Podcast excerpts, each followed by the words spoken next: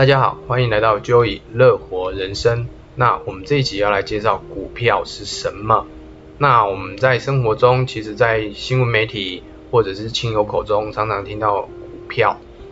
那我们知道买卖股票的过程，那股票到底是什么？那我们如果去了解股票它真正的意涵之后，呃，市场风险中，那我们是不是更有自信的能够持有它，或者是逢低再加码买进呢？我们来介绍股票它到底是什么。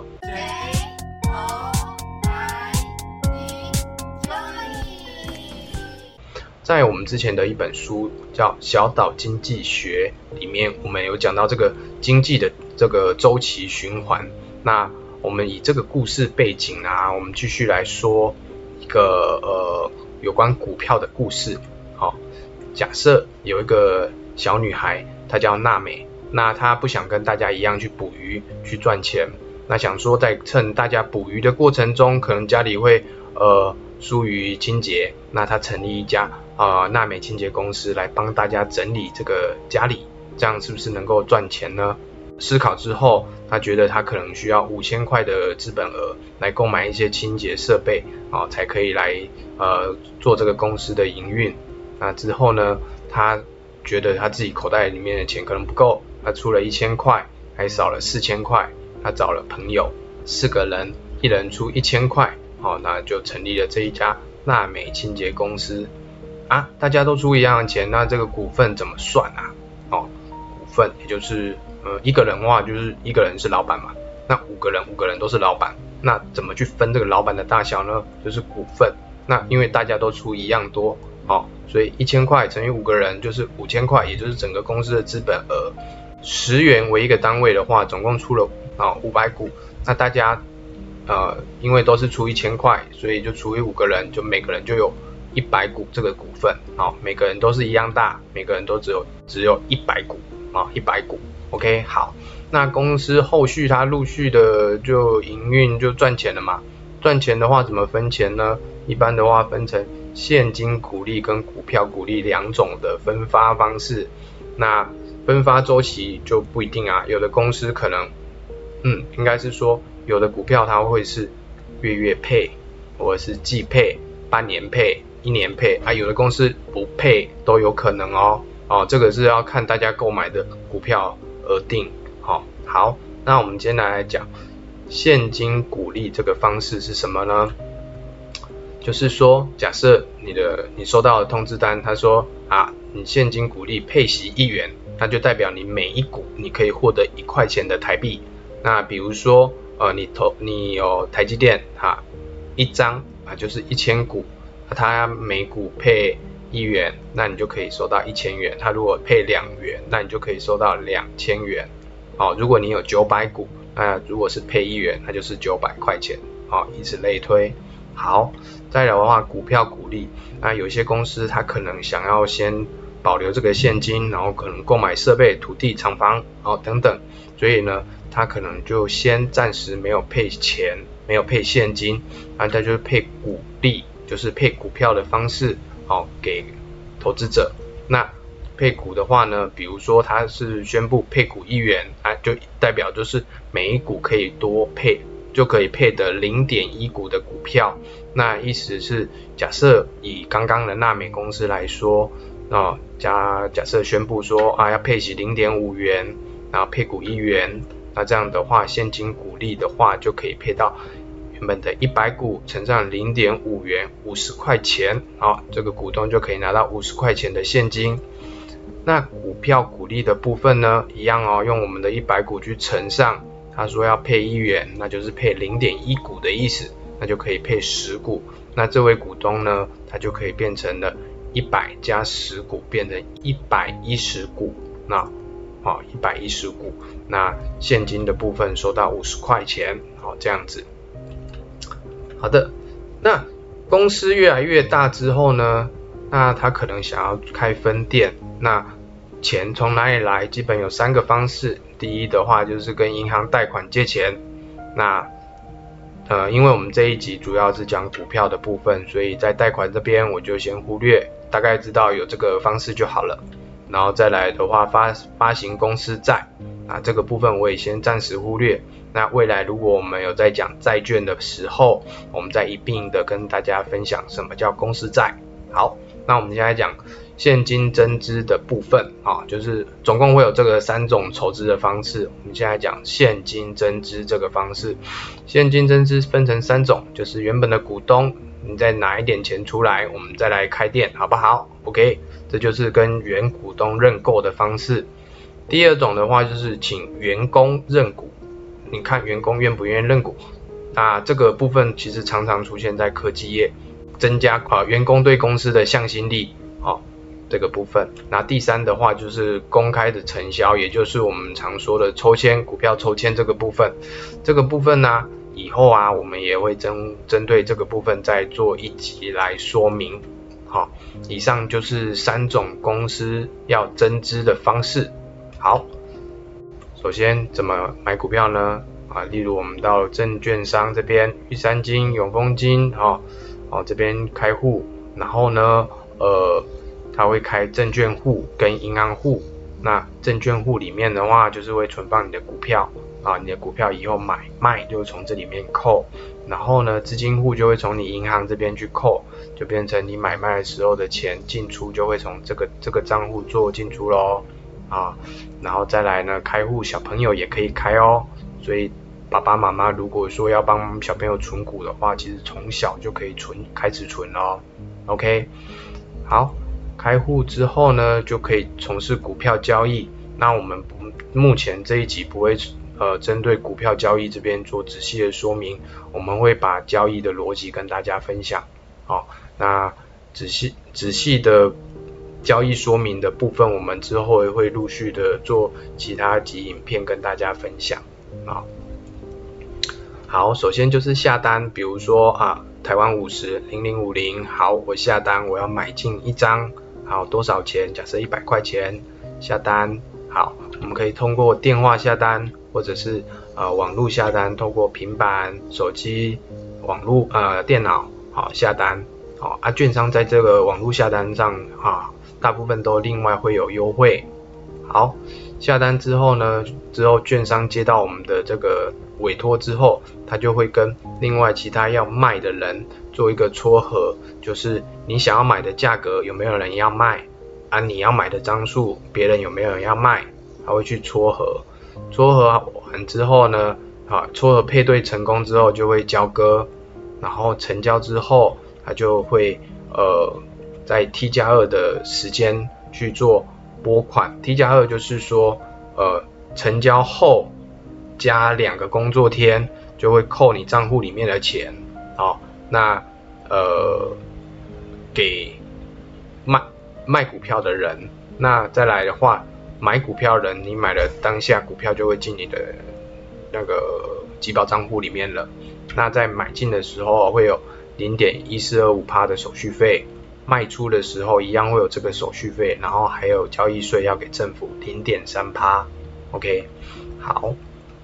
好了，那我们再来介绍，就是说如果股票它要下市的话，有分成两种，一种就是自愿下市，一种就是非自愿的下市。所谓自愿下市啊，基本上就是公司要私有化过程。那为什么要私有化？其实呃有可能就是呃老板钱很多了，他不想要。呃，在呃公开交易所这边去交易，那因为在公开交易所这边的话，因为政府要保障投资人，他会定期的请公司要提供一些资料，然后跟股东说明，那这个过程中可能很繁琐，然后有一些资讯他可能不想要透露透露出来等等的，所以他就会把它私有化，那把它买买回来，那要把股票买回来，基本上呢，他就会。呃，会用高于市价一点的价格把它买回来，好，这个部分。那再来非自愿下市的部分呢，就是说，呃，公司不符合呃那个证交所的规定了，可能营运能力上有不重有重大的不确定性，这些都是由会计师他这边会审计，会提出报告的，啊，或者是公司的净值低于三块钱，那什么是公司净值？每股低于三块钱呢？每股净值的话，就是你的总资产，公司的所有资产，哦，估算之后去减去你的所有的负债，然后再除上总共在外面流通的股数。如果你低于三三元，然后呢，呃，证交所呢就会先把你打入全额交割，好，那如果三年内如果没有办法改善的话，可能就会停盘交易，然后如果在半年后没有改善的话，就会下市了，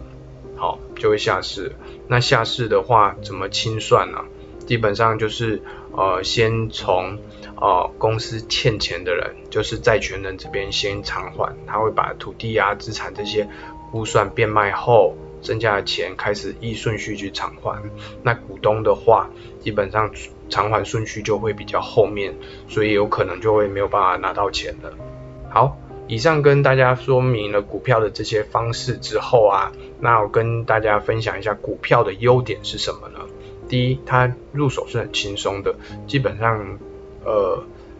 从大人到小朋友都可以开户，然后呢。有的券商还一百块就可以开始投资了，OK，所以它的门槛是很低的哦。然后再来，它商品很多样，比如说个股，个股又有电子股啊、金融股啊、传产股、食品股，好多种。然后再来又有 ETF，然后又有贵金属，比如黄金，哦，然后再来可能还有什么石油、债券，那好多种，哦，然后再来的话，它的策略很多元，那因为，嗯，基本上它的呃，入手的门槛很低嘛，所以你就变成你的资金可以分配成不同的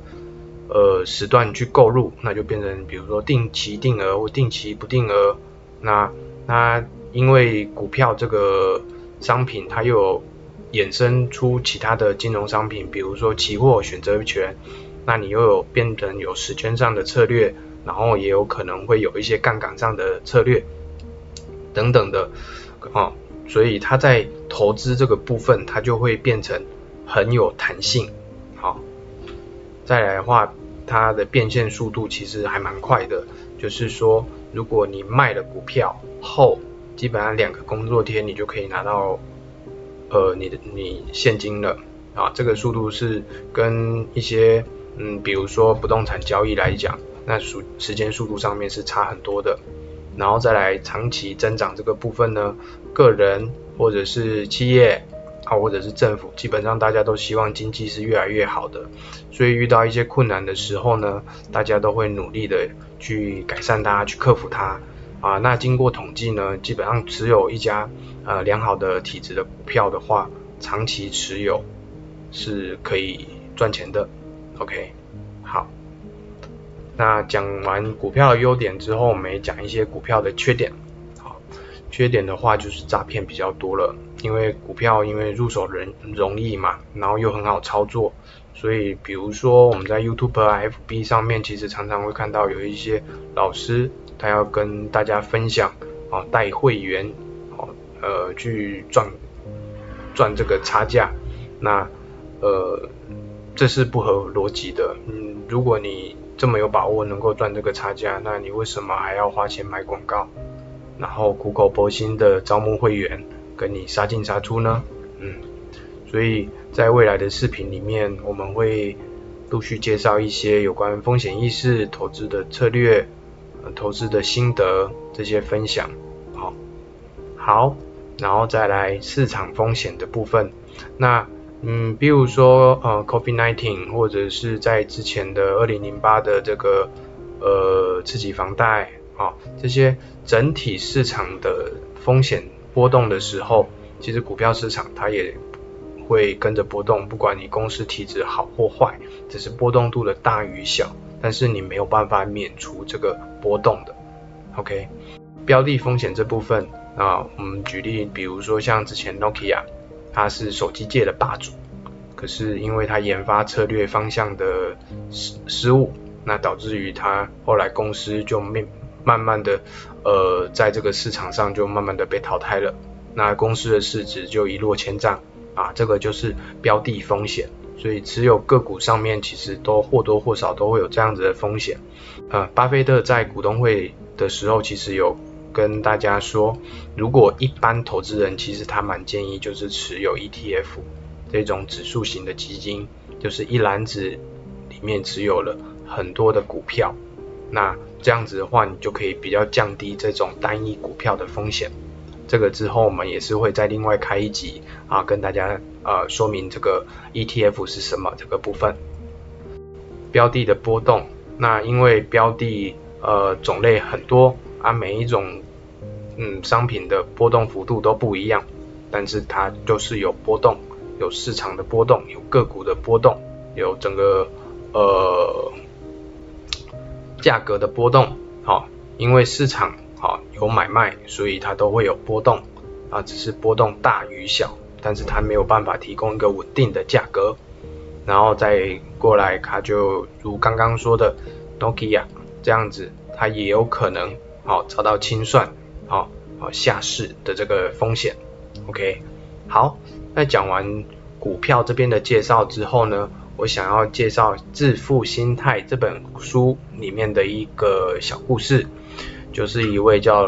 罗纳瑞的老人家的一个故事。那为什么要特别提这个老人家的这个故事呢？其实他就生活是平淡无奇的，跟我们一般人一样，就做做一个百货公司的警卫，然后努力赚钱存钱，买了一栋房子，他就住在这里。嗯，这边有什么好说的呢？哦，原来就是说。他在九十二岁高龄逝世后，那亲友赫然发现他居然有八百万美元的存款，嗯，怎么会这么多啊？做一个警卫，然后就这样子，那平常也没有看他有什么特别的投资，呃，也没有中乐透，嗯，钱从哪里来呢？大家都非常好奇。那在这个过程中，有看到他的。遗嘱里面把这个八百万拿了六百万做公益，啊，给了医院，给了慈善团体，啊，给了学校，啊，这种慈善行为就更让大家觉得，啊，这位老人家真的是很了不起啊。那之后呢，大家去探索他为什么会有这么多钱啊？嗯，后来了解啊，原来他在几十年前就是上班赚钱。然后平时无华的生活，存了钱之后，